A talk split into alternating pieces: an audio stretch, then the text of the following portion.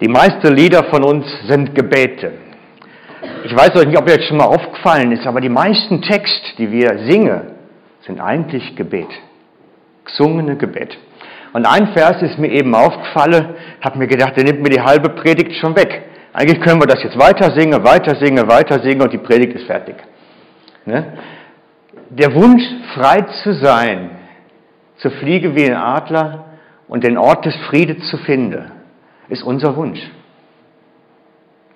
Und meine Predigt heute Morgen zielt genau darauf hin. Wo ist der Ort, wo wir Friede finden? Wo ist der Ort, wo wir Freiheit finden? Wo ist der Ort, wo wir Freude finden? Und ich habe die Eigenschaft, mir meine Bibel immer vorher zu markieren ähm, und mir die Stelle alle schon mal vorzubereiten, die ich euch gleich zitiere. Und ich habe nachher festgestellt, es ist ein bisschen viel geworden. Nach, vor allen Dingen, nachdem ihr schon so viel gehört habt jetzt. Also ich muss mich anstrengen, eure Spannung hochzuhalten. Und gleichzeitig nicht zu schnell zu schwätzen. Weil ich bin halt Dütscher und habe immer die Eigenschaft, viel zu schnell zu reden. Und irgendwann haben die Leute einen Knusch im Hirn und dann geht gar nichts mehr nachher. Also, darum geht es heute. Wo ist der Ort der Freiheit? Wo ist der Ort des Friedens? Wo ist der Ort, wo wir ganz in des Vaters Armen sagen können? Wie können wir da hinkommen? Wie sieht das aus? Und ich möchte euch heute diesen Weg zeigen. Es kann sein, dass ihr nachher verrückt seid auf mich. Aber es kann auch sein, dass ihr euch sehr freut. Das sind immer die Reaktionen gewesen, wenn Paulus irgendwo hingekommen ist und hat den Leuten das erklärt. Die Leute sind entweder völlig verrückt geworden und haben ihn gesteinigt, und andere haben sich so gefreut, dass dann bei mir geschrieben steht in der Bibel, Apostelgeschichte 1348 ist es, als die Nichtjuden das hörten, brachen sie in Jubel aus. In Jubel. Und das habe ich schon viel zu lange nicht mehr erlebt. Das habe ich schon viel zu lange nicht mehr erlebt, dass die Menschen in Jubel ausbrechen, weil sie das Evangelium hören. Und das möchte ich heute Morgen versuchen. Vielleicht euch zumindest ein Lächeln zu entlocken. Das wäre ja schon mal öppis. Also, darf ich dich um die erste Slide bitten? Dankeschön. Ich möchte eine Vorbemerkung machen eine Vorbemerkung für all die, die gleich entsetzt sind über das, was sie hören. Wartet das Ende ab. Ich löse am Ende alles auf. Wartet erstmal das Ende ab. Es ist das Evangelium, das der Heilige Geist bestätigt. Denn dass ich das heute so verzähle, wie ich es verzähle, hat mit Pfingste zu tun. Hat damit zu tun, dass Jesus an Pfingste seinen Heiligen Geist gesandt hat, der mächtig in der ersten Gemeinde wirkte. Und eines, was immer wieder geschrieben steht, ist, der Heilige Geist bestätigt ihre Verkündigung. Der Heilige Geist bestätigte die Verkündigung. Und ich weiß nicht, ob ihr schon mal das Wirken des Heiligen Geistes so ganz nach erlebt habt vielleicht so nach wie die Dame eben hier oder vielleicht irgendwie anders. Als ich noch ganz jung war, schon lang her, in der Zeit von RS Rekruteschul, war ich in einem Ausbildungsprogramm drin, wo man ausgebildet wurde, hinter den feindlichen Linien zu zerstören. Es war so ein Spezialprogramm, wir wurden ausgebildet, dass man mich irgendwo abwerfen konnte, aus dem Helikopter raus oder was weiß ich nicht wie. Und dann mussten wir hinter den feindlichen Linien einfach zerstören. Kommunikation, Telefonleitungen, alles, was uns in den Finger kam. Ohne erwischt zu werden und möglichst lange durchhalte. Und das war eine recht heftige Ausbildung und bei einem von diesen ganzen Geschichten ähm, mussten wir so eine Wand runterspringen, vier Meter hoch so etwa. Und da habe ich mir den Fuß kaputt gemacht, dass der zertrümmert war fast schon. Bin auf so einen kleinen Ast draufgesprungen, den man nicht sehen konnte im Gestrüpp. Und der hat praktisch wie den Fuß innen drin alles zerbröselt. Und der Orthopäde hat mir dann damals im Spital gesagt, du, das wird nicht mehr, der wird irgendwann steif sein. Du wirst irgendwann einfach einen steifen Fuß haben. Ihr seht, ich kann hier wieder rumspringen, ist gut. Und zwar haben die dann einfach dann in der Gemeinde damals gesagt, du, da müssen wir beten. Unser Gott ist groß genug. Dann haben mir die Hände aufgelegt, dafür gebetet und beim nächsten Röntgen war nichts mehr zu sehen. Der Arzt war völlig verwundert und sagte dann nur, ich weiß auch nicht, was passiert ist, aber irgendwie ist das wie ein Kinderfuß. Da ist nichts dran. Der ist absolut in Ordnung. Und das ist für mich so eine Geschichte, wo ich dann sage, Gott ist gnädig, der kümmert sich um meine Bedürfnisse. Ich meine, ich war froh, Militärzeit war vorzeitig vorbei dadurch. Auf der anderen Seite hatte ich wieder heile Fuß, war alles tipptopp. Da ist man als junger Mann noch recht gut aufgestellt. Ich habe sowas inzwischen vielfach erlebt, aber gerade damals in dieser Zeit. Und habe mich dann gefragt, nachdem ich Pastor geworden bin später, warum tut, passiert so wenig da, wo ich unterwegs bin? Warum werden so wenig gesund? Ja, natürlich haben wir auch Heilungen, Leute, die von Krebs befreit werden und was weiß ich nicht, haben wir alles. Aber nicht so, wie es eigentlich in der Schrift steht. Wenn, jetzt, wenn man das hochrechnet, ich bin vier Jahre in Zofingen, wir haben einmal einen Dämon austreiben müssen. Das ist mit Sicherheit mehr Umme. Eigentlich müsste mehr passieren. Ich bin unzufrieden und habe dann recht mit mir im Clinch gelegen. Wo ist das Problem? Warum habe ich kein, keine Message, die Gott bestätigt? Wo der Kraft des Heiligen Geistes freigesetzt wird, wo wir Pfingsten erleben dürfen. Letzte Woche sagte mir dann ein anderer Pastor, der sich ähnlich fühlte, ach, sagt er, ich denke, wir brauchen das gar nicht mehr. Gott hat das abgeschafft. Weil wir jetzt die Bibel haben, brauchen wir die Kraft des Heiligen Geistes nicht mehr.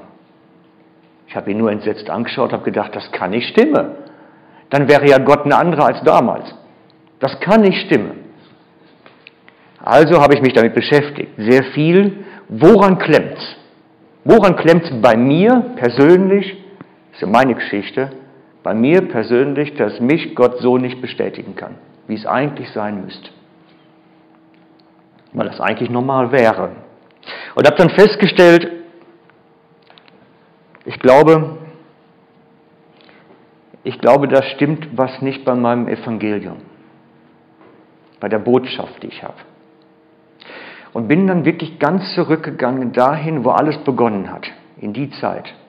Und habe mal geforscht, was war das für ein Evangelium, was Paulus gepredigt hat, was die ersten Jünger gepredigt haben. Was ist das für eine Botschaft gewesen und wie unterscheidet sie sich zu der Botschaft heute bei mir? Wo sind die Unterschiede? Und habe dann festgestellt, da gibt es einige Unterschiede. Leider. Das muss man auch nach mindestens 20 Jahren Predigtdienst irgendwann erkennen. Da ist irgendwas nicht recht. Denn sonst wäre es anders.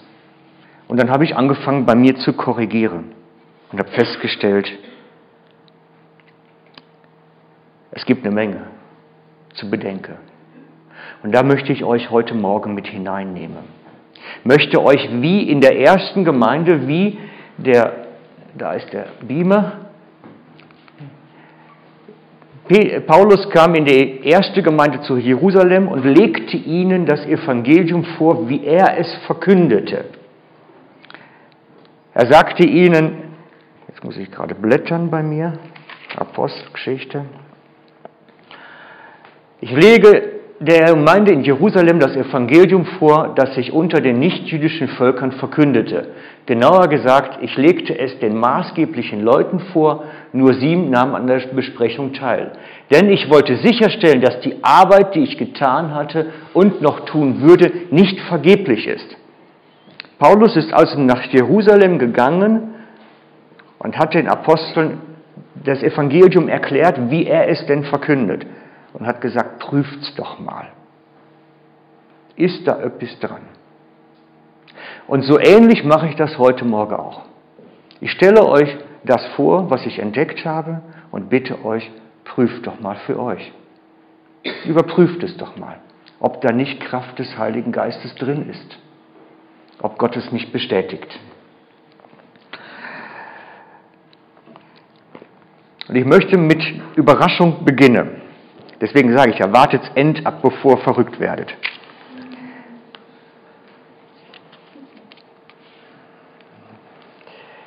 Wir beginnen im Johannes 1, 29. Johannes 1, 29 ist die Begebenheit, dass Jesus zu Johannes dem Täufer kommt und sich taufen lässt. Habt ihr das mal genau gelesen, was da steht?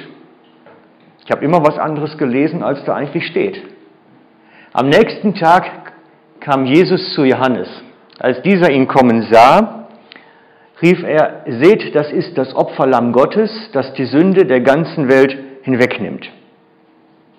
So steht's in allen Übersetzungen gleich. Wisst ihr, was ich immer gelesen habe? Seht her, das ist das Opferlamm Gottes, das die Sünden der alle sich bekehrenden Christen hinwegnimmt. Das ist das, was ich gelesen habe. Seht her, das ist das Opferlamm, was die Sünden aller sich bekehrender Christen hinwegnimmt. Stehen tut er aber, seht her, das ist das Opferlamm, das die Sünden der ganzen Welt hinwegnimmt. Boah, der ganzen Welt. Jeder alle Sünden. Es könnte man ja meinen, okay, der Johannes, der hat das damals noch nicht so vollkommen durchblickt. Der war halt noch Prophet des Alten Bundes, der hatte noch kein neutestamentliches Verständnis und könnte sagen, hm, vielleicht ist es ja etwas anders, wenn man irgendwo anders nachschaut. Darum lesen wir jetzt von dem anderen Johannes, dem Johannes, dem Jünger, zum gleichen Punkt.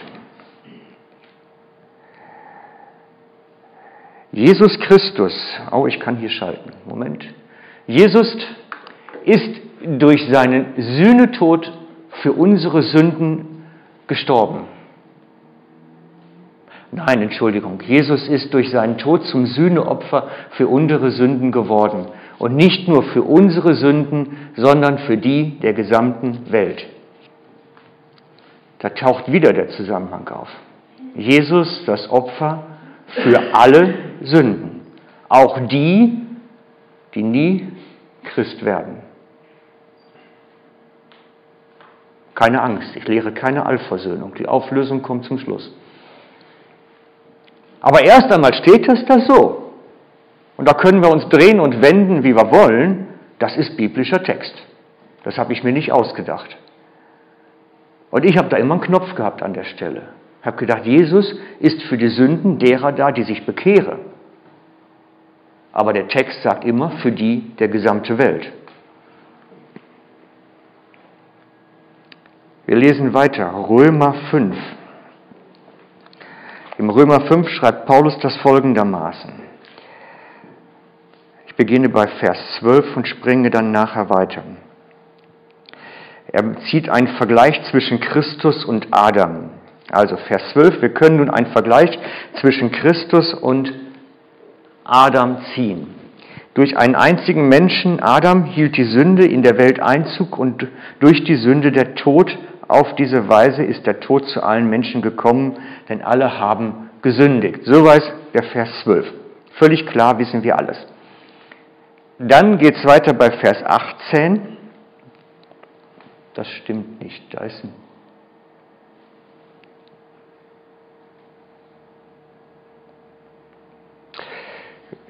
Sorry, ich entschuldige mich, aber da scheint es ein Problem zu geben. Mit, ich habe ich wohl einen falschen Text übertragen. Also ich lese jetzt ab Vers 16 muss das sein. Denn durch die Verfehlung eines Einzelnen den Tod über die ganze Menschheit brachte, wird das durch Gottes Gnade weit mehr aufgewogen. So reich ist die ganze Menschheit durch die Gnade eines einzelnen Menschen, Jesus Christus, beschenkt worden die gesamte Menschheit beschenkt. Wisst ihr, wenn man das so liest, da ist natürlich die Gefahr, dass man dann schnell auf dieser Allversöhnungsschiene ist, wenn man das so liest und denkt, Jesus, das Opferwerk Jesu am Kreuz ist so riesig, so riesig. Alle Menschen aller Zeiten, von Adam bis zum Ende der Welt, ob sie sich bekehren oder nicht, alle Sünden getragen. wäre Allversöhnung. Wenn nicht. Wenn nicht. Und jetzt kommt der eine springende Punkt. Es stimmt, so wie es da steht. Jesus hat alle Sünden aller Menschen aller Zeit getragen, außer einer. Es gibt eine Sünde, die konnte er nicht tragen, weil sie wurde erst nach dem möglich, nach Golgatha möglich. Vorher gab es die gar nicht. Und zwar die Sünde des Unglaubens an Christus. So schreibt es nämlich Johannes im Johannesevangelium. Wir lesen Johannes 16. Das ist die Ankündigung des Heiligen Geistes. Doch Johannes 16 ab Vers 7. Doch glaubt mir, es ist gut für euch, dass ich weggehe. Denn wenn ich nicht von euch wegginge, käme der Helfer nicht zu euch. Wenn ich aber gehe, werde ich zu, ihn zu euch senden. Entschuldigt, ich habe das auch auf dem Beamer da ist es, werde ich ihn zu euch senden. Und wenn er kommt, wird er die Welt, der Welt zeigen, dass sie im Unrecht ist. Er wird den Menschen die Augen öffnen für die Sünde, für die Gerechtigkeit und das Gericht. Er wird ihnen zeigen, worin die Sünde eigentlich besteht. Darin, dass sie nicht an mich glauben, beziehungsweise an den Opfertod am Kreuz. Das ist der Kern der Schuld. Wir fassen das mal zusammen, weil es hat eine, eine ganz tiefe Logik eigentlich. Jesus Christus hat den Adam, den alten Adam eliminiert. Er hat wirklich das, was Adam in die Welt hineingetragen hat, wieder herausgetragen, sagt der Hebräerbrief. Er hat die Sünde für alle Menschen getragen. Wer das glaubt, ist gerettet. Wer das nicht glaubt, ist verdammt. Schockierend. Für mich war es das. So einfach. So einfach ist das. Glaube und du wirst gerettet. So sagt der Paulus im Gefängnis, dem Gefängnisaufseher. Und das ist das, womit ich mich im Moment beschäftige, weil ich mehr und mehr feststelle, das ist das einfache Evangelium. Das, was damals die Menschen gehört haben, ganz zu Anfang. Die Juden lebten in einer ständigen, permanenten Angst, von Gott verworfen zu werden. Permanent. Und die Pharisäer und Schriftgelehrten achten, achteten wie ein Polizeistaat darauf, dass die keinen Unsinn machten. Dass sie die falschen Gerichte nicht mit dem falschen Geschirr gekocht haben, dass sie am Sonntag nicht zu viele Schritte gemacht haben und zu weit gegangen sind, dass sie falsche Speisen gegessen haben, den Esel von der richtigen Seite besteigen und vieles mehr. Und vieles mehr. Und dann kommt einer und sagt, du, stress dich nicht. Ich nehme das alles auf mich. Selbst wenn du fehlst, selbst wenn du es falsch machst, es ist erledigt. Wisst ihr, was das ist? Das ist, wow, das ist Erleichterung. Und das war die Message, die sie ihnen gebracht haben. Jesus hat deine Sünden getragen. Du brauchst die jetzt nicht jedes Jahr wieder aufsparen bis zum Versöhnungstag. Und einmal im Jahr dann Entlastung erhalten. Sondern es ist erledigt. Ein Opfer, einmalig. Ich werde noch mehr Stellen dazu zitieren, darum brauche ich so viele, damit ihr mir vielleicht nachher glaubt. Es ist wirklich der Kontext des ganz einfachen Evangeliums. Das Evangelium ist viel einfacher, als ich es bis dato gemacht habe.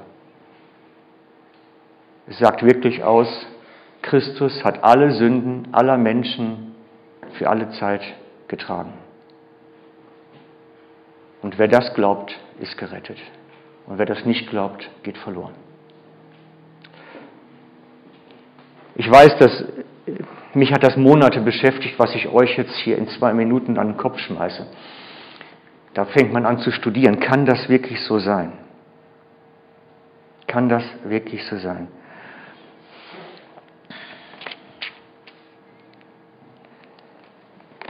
Wie gesagt, Paulus und Silas im Gefängnis, was sagen sie ihm? Glaube an den Herrn, an Jesus, den Herrn, und du wirst gerettet werden, du und alle in deinem Haus. Wie gesagt, ich lege euch das ganz einfache Evangelium vor. Wir schauen uns jetzt noch einen Absatz an im 1. Korinther 15. Da steht das ganz einfache Evangelium, die Mindestanforderung dessen, was wir glauben sollen. Die Mindestanforderung. Da schreibt Paulus, Geschwister, ich möchte euch an das Evangelium erinnern, das ich euch verkündigt habe. Ihr habt diese Botschaft angenommen, durch sie ist die Grundlage eures Lebens geworden und durch sie werdet ihr gerettet. Vorausgesetzt, ihr lasst euch in keinem Punkt von dem abbringen, was ich euch verkündet habe. Andernfalls wäret ihr vergeblich zum Glauben gekommen. Zu dieser Botschaft, die ich so an euch weitergegeben habe, wie ich sie selber empfing, gehören folgende entscheidenden Punkte. Und dann kommen zwei Punkte. Zwei. Christus ist in Übereinstimmung mit den Aussagen der Schrift für unsere Sünden gestorben. Er wurde begraben und drei Tage danach hat Gott ihn von den Toten auferweckt. Auch das in Übereinstimmung mit der Schrift. Das ist die Mindestanforderung dessen, wovon ich überzeugt sein muss, um gerettet zu werden, dass Christus für die Sünden gestorben ist. Genau der Punkt wieder. Ist genau die gleiche Basis. Christus ist in Übereinstimmung mit den Aussagen der Schrift für unsere Sünden gestorben. Das ist das ganz Einfache. Radikal, einfach. Das Evangelium, was die Menschen damals hörten. Erstens, Jesus hat alle Menschen, alle Sünden aller Menschen der Vergangenheit, Gegenwart und Zukunft bei Gott durch sein Opfertod am Kreuz getilgt, auch deine. Wenn du das glaubst, wirst du gerettet, wenn du das nicht glaubst, gehst du verloren. So einfach. Vielleicht zu einfach. Vielleicht zu einfach. Darum ist es eine Botschaft, die man annehmen soll wie ein Kind, weil es so einfach ist. Das kann ein Kind wiedergeben dass wir nämlich ohne unsere Leistungen gerecht werden. Das ist der Punkt. Die Juden lehrten grundsätzlich schon die Gnade Gottes. Auch selbst vor Jesus lehrten sie Gnade. Aber sie lehrten immer Gnade und Werke. Gnade und das, was du hinzufügen musst.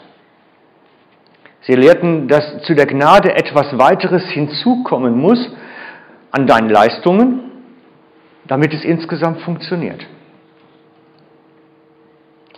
Und so ist das oftmals auch bei uns noch in unseren Tagen, dass wir hören, Jesus nimmt dich aus Gnade an, aber um in der Gnade zu bleiben, musst du leisten, musst dich bewähren, musst doch zumindest zeigen, dass du gut bist.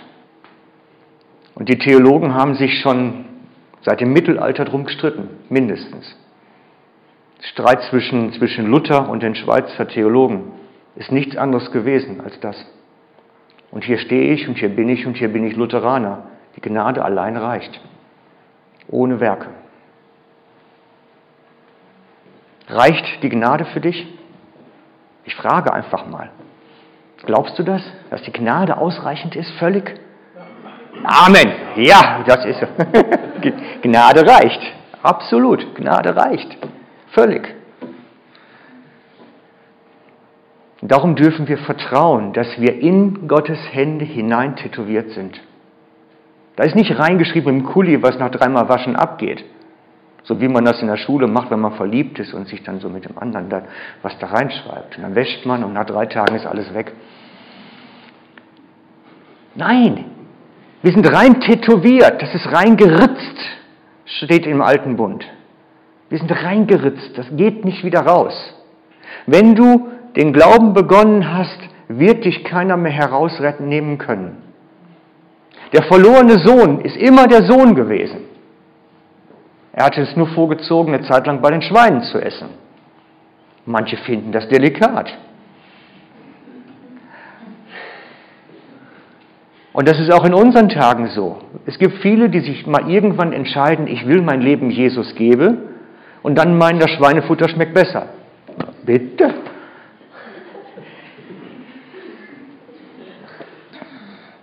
Und ich beruhige dann vielfach die Eltern und sage, warte, Gott hat seinen Namen in dein, seine Hände geschrieben. Entspann dich. Er kümmert sich so. Er geht mit seinem Heiligen Geist hinterher. Entspann dich. Bete dafür, dass der Geist Gottes sein Werk tut. Er wird immer das Kind Gottes bleiben. Er hat nur vorgezogen, den Segen liegen zu lassen links. Das ist so. Wir sind ohne Leistungen gerecht. Und das möchte ich euch jetzt komplett so deutlich nachweisen, dass ihr nachher sagt, ich habe keine Fragen mehr. Ich weiß nicht, ob das gelingt. Aber wer eine Bibel mit hat, der kann aufschlagen oder sonst auf dem Beamer mitschauen. Hebräer 10, 14. Hebräer 10, 14. Dort steht, denn er, denn mit einem einzigen Opfer hat er alle, die sich von ihm heiligen lassen, völlig und für immer von Schuld befreit. Völlig und für immer. Das heißt, wenn er mich annimmt, in dem Moment ist das ja, lasse ich mich heiligen von ihm. Dann hat er mich völlig und für immer von Schuld befreit.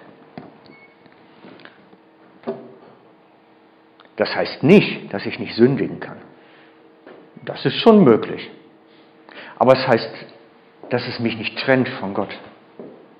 Das heißt schon, dass ich einen Riesenseich machen kann und Schaden mir zufüge, Schaden anderen Menschen zufüge, aber es trennt mich nicht. Gott hat mich angenommen, seine Zusage steht, auch wenn ich falle. Ich weiß, das ist umstritten. Versöhnung. Wir können uns mit Gott nicht selbst versöhnen. Nein, es ist eine Tatsache. Jetzt muss ich blättern wieder, da. Römer 5, Vers 11.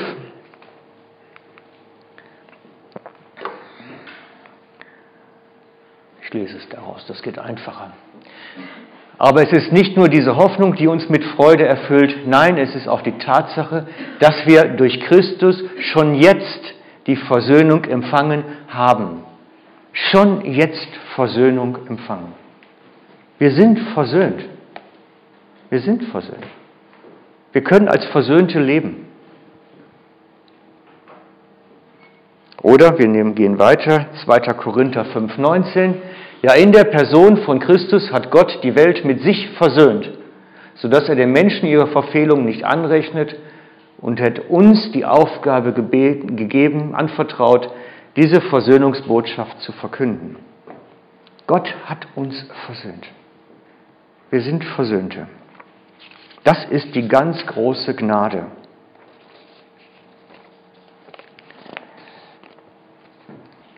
Einen weiter. Und ihr wisst, dass Jesus in dieser Welt erschienen ist, um die Sünden der Menschen hinwegzunehmen und dass er selbst ohne jede Sünde ist. Er hat die Sünde der Welt hinweggenommen. Es ist eingetreten. Gerechtigkeit. Denn Christus ist unsere Gerechtigkeit. Durch Jesus gehören wir zu Gottes heiligen Volk und durch Christus sind wir erlöst. Jesus ist unsere Gerechtigkeit. Wie viele versuchen, die Gerechtigkeit, die wir von Gott bekommen, mit eigener Gerechtigkeit zu verbinden und ein Package zu bilden, das dann am Ende vielleicht reicht. Das stimmt nicht. Das wäre ungefähr so, als wenn du in ein volles Glas Wasser noch Wasser draufkippen willst. Jesu Gerechtigkeit ist vollständig, ausreichend. Es ist wie ein Glas Wasser, was bis zum Rand gefüllt ist. Und wenn du versuchst und krampfst und machst und tust, endlich noch ein bisschen gerechter zu werden, geht das daneben. Das wird ein Krampf. Mehr nicht. Anstelle dessen sollten wir leben, lernen, da drin zu leben, in dieser Gerechtigkeit. Denn das ist die große Kunst. Darauf kommen wir gleich noch. Christus ist unsere Gerechtigkeit. Er ist der Anfänger und der Vollender unseres Glaubens. Nicht nur der Anfänger.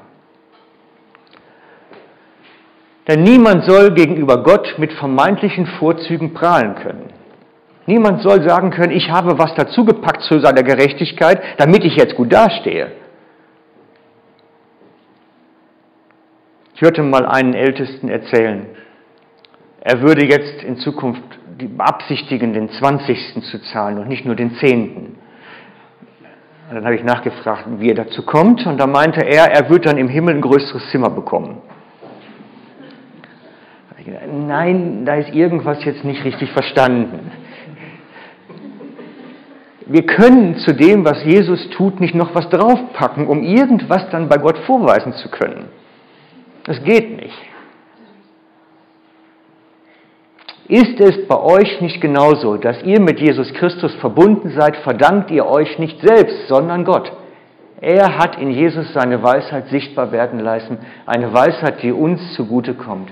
Denn Christus ist unsere Gerechtigkeit. Durch Christus gehören wir zu Gottes Volk.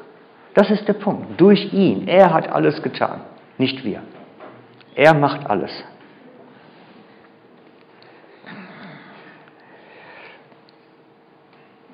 Das ist das Leben in der Gnade.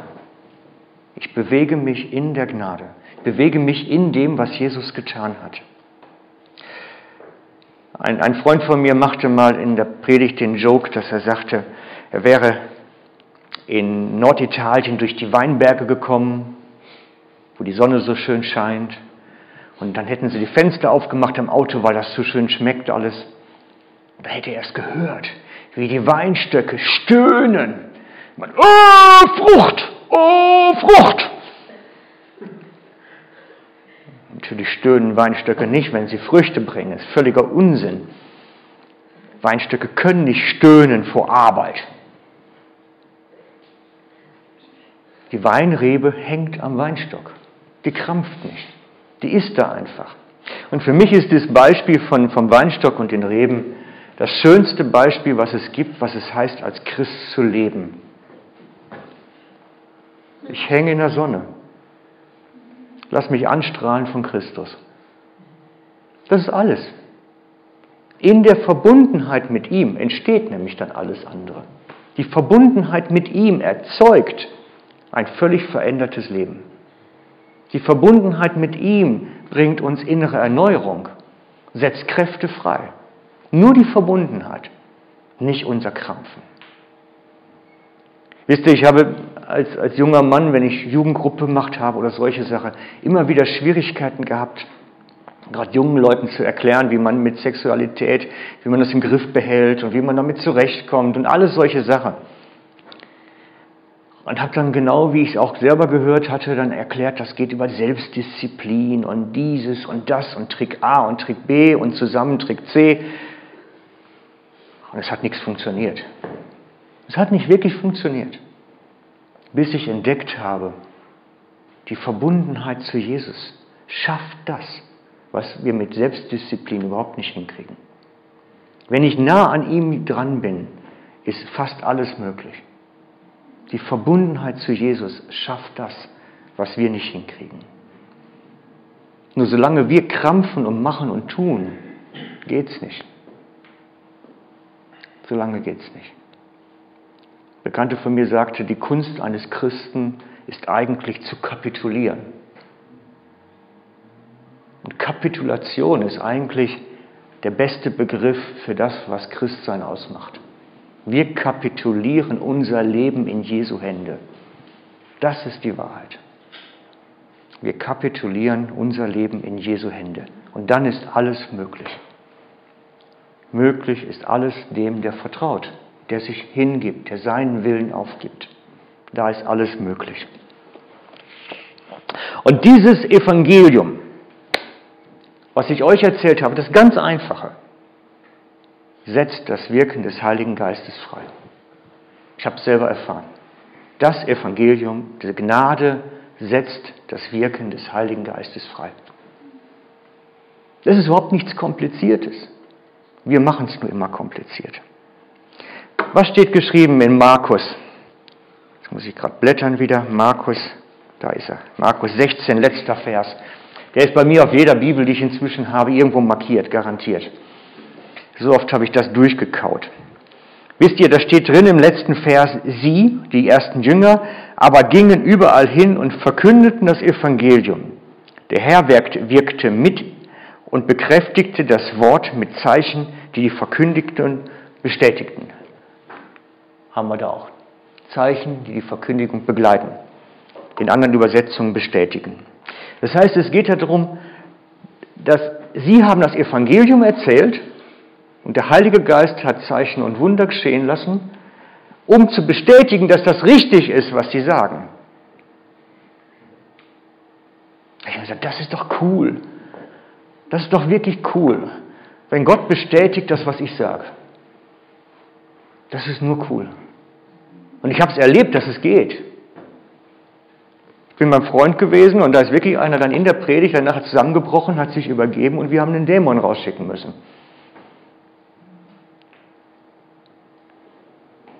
Das ist genau die Stelle. Jesus hat alles getan und wir dürfen in seiner Gnade ruhen. Das ist das Evangelium, das ganz Einfache. Sie aber gingen hin. So, wir haben noch ein bisschen. Noch bin ich nicht ganz durch. Galaterbrief. Paulus beschreibt es an den Galater auch. Überlegt doch einmal, wieso gibt Gott euch seinen Geist?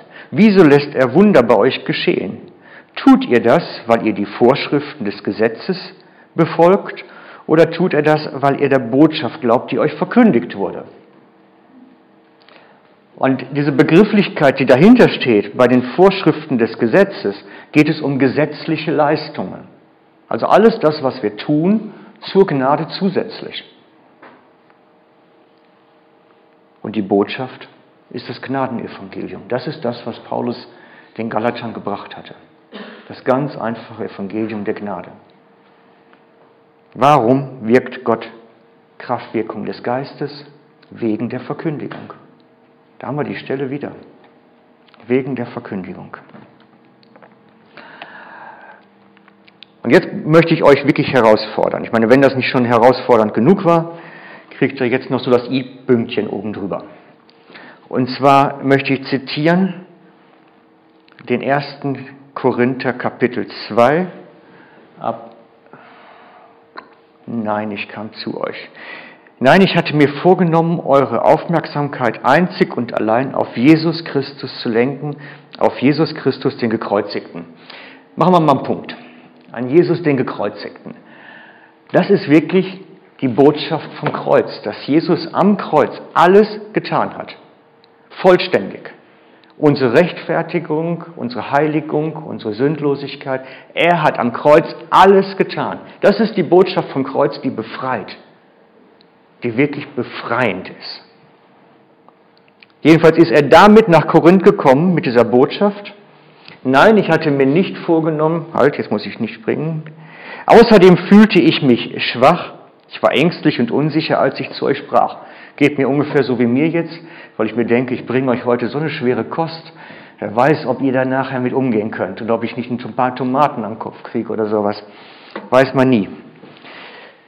Außerdem fühlte ich mich schwach, ich war ängstlich, sehr unsicher, als ich zu euch sprach.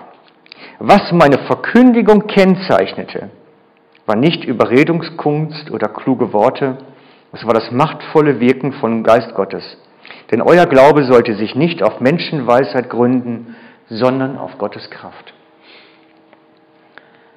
Euer Glaube soll nicht auf Menschenweisheit begründet sein, steht da, sondern auf Kraftwirkungen Gottes. Worauf fußt unser Glaube? Meistens darauf, bei mir, dass mir Leute was Kluges gesagt haben und ich bin überzeugt worden. Der beim meisten von uns ist das so geschehen. Es kam jemand, hat uns überzeugt davon, dass Jesus am Kreuz das Richtige getan hat, hat uns irgendwie überzeugt und dann sind wir Christ geworden. Und da steht, das Fundament soll sein, die, Kraft Gottes, das Wirken des Heiligen Geistes. Das soll das Fundament sein, sondern auf Gottes Kraft. Das soll das Fundament darstellen. Und ich habe da lange drüber studiert, über diese Aussage. Glaubt mir, das ist nichts, was ich jetzt eben gerade mal Freitag zusammengestellt habe. Ganz sicher nicht. Als ich junger Christ war, relativ frisch in der Zeit, wo das mit dem Unfall auch war, bin ich dann mit meiner Freundin, späteren Verlobten, dann Frau, eben mal nach Hamburg gefahren. Irgendjemand ist aus dem Dütschen da. Ich weiß gar nicht, wer ist das? Ihr. Also ich bin von Hannover nach Hamburg gefahren. Das sind so roundabout zweieinhalb bis drei Stunden Fahrt, ein Weg. Ein Weg, drei Stunden für den Abendgottesdienst. Weil wir hatten gehört, da wäre ein Gottesdienst, da wäre Gott. Da haben wir uns als junge Leute gesagt, also wenn die mehr Gott haben als wir, dann wollen wir dahin und uns das anschauen. Man ist halt so naiv in dem Alter. Haben uns ein Auto geschnappt, sind sonntagsabends nach Hamburg gefahren. Und das hat uns schon recht erschlagen. Ich meine, die Hamburger, das sind so, das ist ein spezielles Völkchen. Wo kommt ihr her? Nicht, dass ich was Falsches sage. Hamburg. ja,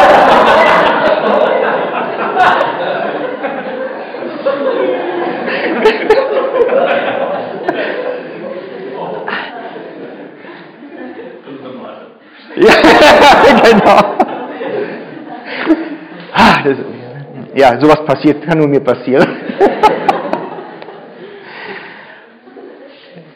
Ich kenne die Hamburger später vom Beruf her und das ist immer so, sie sind recht nüchterne. Das ist nicht gerade so, als wenn man nach Köln kommt oder Mainz oder irgendwie sowas, wo der Karneval schon jeden Tag fast stattfindet. Und Hamburg sind nüchterne, äh, trockene, ja, nicht trocken vielleicht, aber so nüchtern. Ich bin später mal in der Hamburger Vineyard-Gemeinde gewesen und habe dann festgestellt, hey, das ist völlig anders als im Süden. Die flippen nicht aus. So schnell nicht. Da gehört schon ein bisschen was zu. Also das ist eine Wertschätzung. Ich sage immer zu mir, ich bin auch norddeutscher Charismatiker.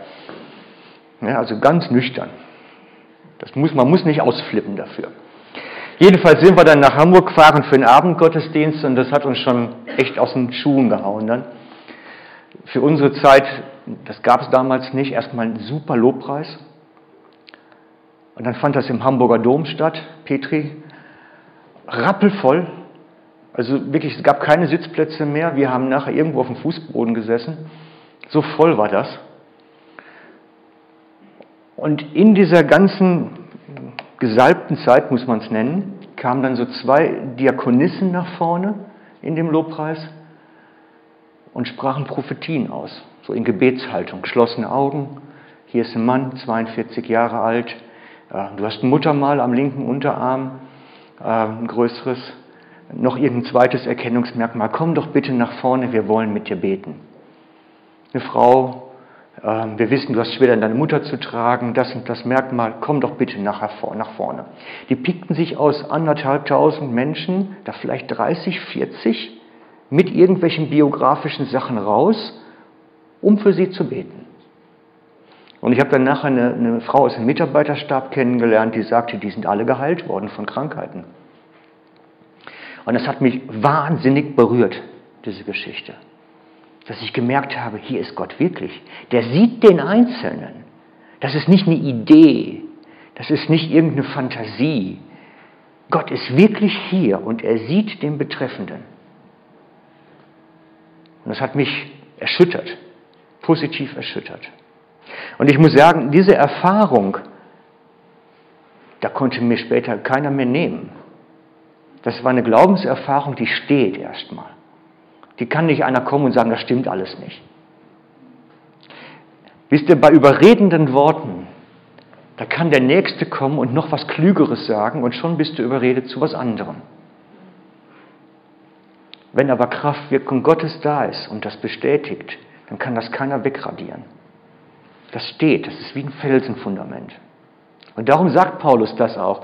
Eure Glaube soll sich nicht auf Weisheit beruhen, sondern auf Gottes Kraft. Weil wenn auf Weisheit beruht, kommt der Nächste mit einer klügeren Weisheit und alles ist hinfällig. Kommt aber jemand und sagt, hey komm, spür mal, was da echt ist. Dann wird es real, dann wird es Fundament in uns. Das raubt uns keiner mehr. Wisst ihr, ich bin später als junger Familienvater dann auf eine Konferenz mal gefahren, ganz alleine, kannte keinen Menschen, habe mich einfach angemeldet dort, äh, weil ich, weil ich das Thema interessant fand. Ich kannte die Gesellschaft nicht, kannte sonst keinen und habe mich da recht verloren reingehockt, weil man niemanden kennt. Und dann gab es eine Lobpreiszeit am Anfang, toll, war gut gemacht, und einen kleinen Vortrag und dann gab es Kaffeepause. Das war schon weiter im Süddeutschen, da war es ein emotionaler. Jedenfalls gab es dann Kaffeepause und in der Kaffeepause kam dann jemand zu mir, der muss hinter mir gesessen haben irgendwo, ein paar Reihen, und sprach mich auf Englisch an. Er wäre aus Birmingham oder Brighton, irgendwas mit B am Anfang, das habe ich behalten. Birmingham, Brighton, irgendwie sowas. Und Bristol? Na, weiß ich nicht. Also irgendwas mit B aus England und sagte dann zu mir, er hätte eben einen Eindruck gehabt im Gebet, im Lobpreis. Er hätte den Eindruck gehabt, dass Gott ihm sagt, ich wäre weise und er möge doch bitte zu mir kommen, das sagen und dann sagen, Gott wüsste das und würde meine Not sehen und sich darum kümmern. Und mich hat das zutiefst getroffen, weil es stimmt, ich bin weise. Mein Vater hat sich äh, selbst umgebracht einige Jahre vorher, hat sich aufgehängt. Und für mich als jungen Mann war das recht schwierig, so ohne Vater zu sein, den man mal zwischendrin fragen kann, hey, wie geht dies, wie geht das, der einem Rat geben kann oder irgendwie einfach manchmal nur das. Und für mich war das eine Not in der Zeit. Ich war so knapp vor 30 das war eine Not, weil ich hatte zwei kleine Kinder, ich hatte ein Haus, einen Beruf, der nicht gut lief. Und da hat man tausend Fragen. Und da ist es hilfreich, wenn man jemanden hat, den man fragen kann. Und ich hatte niemanden. Da kommt so einer und sagt, Gott weiß das. Du bist weise. Der weiß das. Und er kümmert sich drum. Er sorgt sich drum. Das wird schon kompensiert werden. Und mich hat das zutiefst betroffen gemacht, weil von der ganzen Konferenz weiß ich heute nichts mehr, aber die Begebenheit, die steht. Gott weiß meine Not. Er kennt meinen Kummer. Das geht nicht einfach verloren. Und das sind diese Kraftwirkungen, von denen Paulus schreibt. Der sagt, euer Glaube soll darauf fußen, dass ihr es wirklich mit einem Gott zu tun habt, der euch gnädig angenommen hat und der euch wirklich in die Arme nimmt, in die Vaterarme. Das soll euer Fundament sein nicht irgendein Überredungswort, irgendwas Überschnurrtes. Und ich möchte jetzt schließen, die ganze Geschichte, mit Hebräer 10, 14. Da hatten wir eben schon den Vers, aber jetzt mit einer Erweiterung. Denn mit diesem einen Opfer, Jesus am Kreuz, hat er alle, die sich von ihm heiligen lassen, völlig und für immer von ihrer Schuld befreit. Das bestätigt uns auch der Heilige Geist. Da ist die Bestätigung. Jesus bestätigt seine Message. Er hat dich in Gnade angenommen und du kannst nichts mehr hinzufügen, noch draufpacken. Du bist angenommen. Und das gibt Entlastung. Und das hat damals dafür gesorgt, dass die ersten Jünger sich freuten. Die haben gejubelt, haben gesagt, hey, super, klasse, wir sind angenommen. Und das wünschte ich mir heute auch wieder, manches Mal. Wer das Ganze vertiefen möchte und sagt, Mensch, da würde ich gern mehr von wissen, da hängt ja vielleicht noch viel, viel, viel mehr Geschichten, Botschaften, sonst wie dran. Die kleine Karte ist der Hinweis, da findet man meine Internetseite. Gebt es bei Google Bildersuche ein, gebt es bei Google ein, bei Bing, bei sonst wo im Internet, ihr kommt bei mir auf meine Internetseite. Das zweite ist das als Erinnerung. Ich habe mal vor langer Zeit so eine Karte entwickelt und habe gedacht, das ist nicht verkehrt. Reif werden durch Wachsen in der Gnade. Da ist der Schlüssel. Nicht reif, reif werden durch unsere Anstrengung. Reif werden durch Wachsen in der Gnade. Ansonsten würde ich jetzt gerne mit uns beten.